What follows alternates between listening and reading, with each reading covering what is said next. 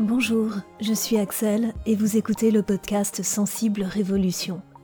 Mon ambition est de vous aider à valoriser votre sensibilité et créer des relations sociales sereines pour plus de bonheur dans votre vie. Vous avez peut-être déjà vécu plusieurs fois en couple, et puis cela s'est arrêté suite à une rupture de l'un ou l'autre. Un tempérament hypersensible non équilibré peut être la source de problèmes avec un partenaire. Vous étiez peut-être avec quelqu'un qui ne comprenait pas votre hypersensibilité, voire qui la trouvait agaçante, et vous avez fait une overdose de critiques. À force d'être considéré comme une personne capricieuse, vous vous êtes éloigné. Peut-être que vous ne vous êtes pas remis d'une séparation, que vous avez renoncé à l'amour, persuadé de ne pas être fait pour ça. Ou peut-être que simplement vous aviez des idées préconçues sur le couple qui vous ont empêché de construire une relation durable. Quelle que soit la raison, quand le cœur a été laminé, refaire confiance au couple et à l'amour est une épreuve. On reste souvent seul durant de longs mois, voire de longues années, parfois par choix, la plupart du temps par contrainte avec la peur au ventre de souffrir à nouveau. Pourtant, la peur est une très mauvaise raison de refuser l'amour, et il est possible d'avoir une relation amoureuse épanouissante, en étant conscient de quelques clichés répandus sur le couple. Se construire soi afin de bâtir un couple solide. La vie à deux est parfois complexe, comme toute relation sociale. Elle demande de l'énergie, de la conviction, une bonne dose de communication et de confiance. Pourtant, le couple peut être le refuge qui vous permet d'affronter la tempête, à condition que vous le formiez avec une personne compatible. Sinon, en tant que personne hypersensible, vous vous sentirez toujours incompris et rejeté. La première chose à faire est donc d'écouter votre intuition pour choisir votre partenaire, d'apprendre à vous aimer, pour trouver une personne qui vous respecte et vous accepte tel que vous êtes. Si vous n'en êtes pas à cette étape aujourd'hui, je vous invite à écouter la mini-série qui débute à l'épisode 12 sur l'estime de soi. Vous pouvez écouter aussi le podcast que j'ai fait pour un site ami Comment trouver le bon. L'état amoureux.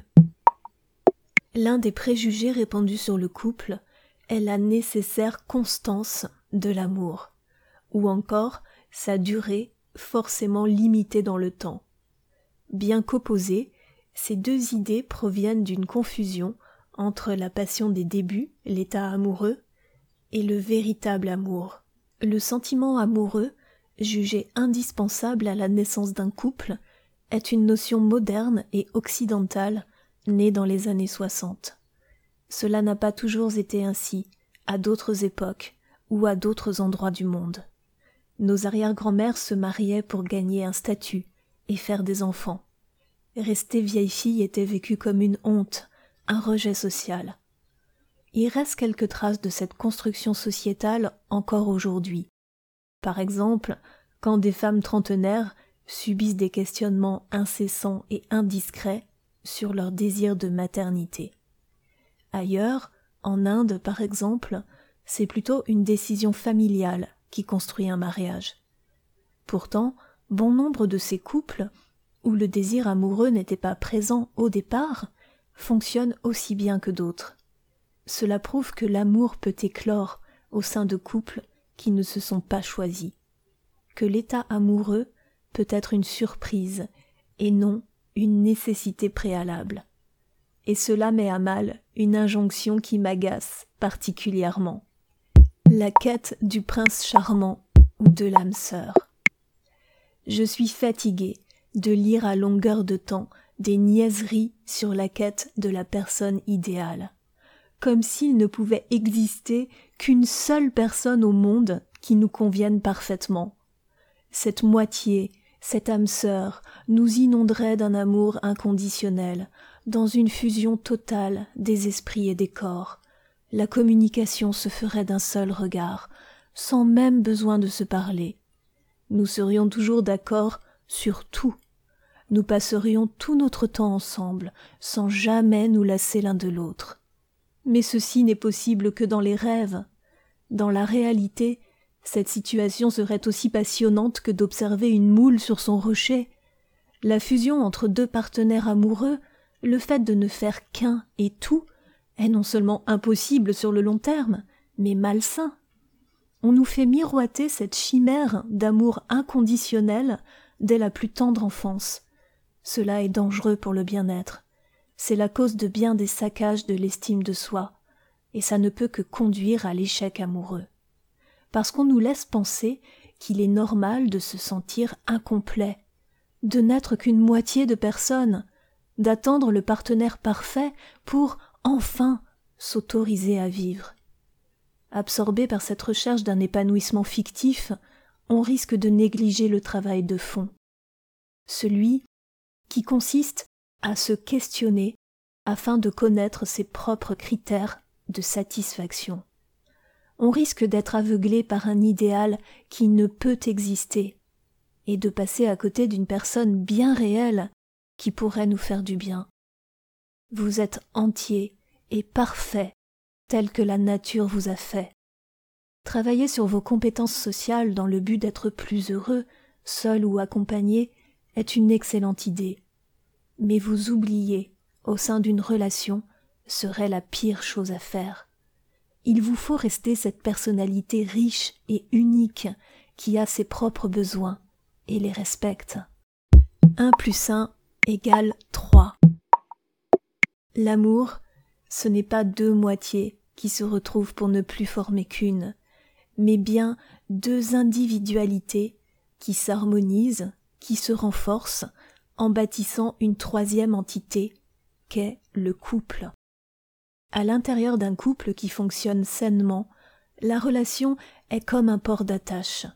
Chaque partenaire peut aller naviguer à l'extérieur, vivre ses propres expériences, et revenir les partager au port où il trouvera aussi un refuge lorsque la tempête gronde en mer.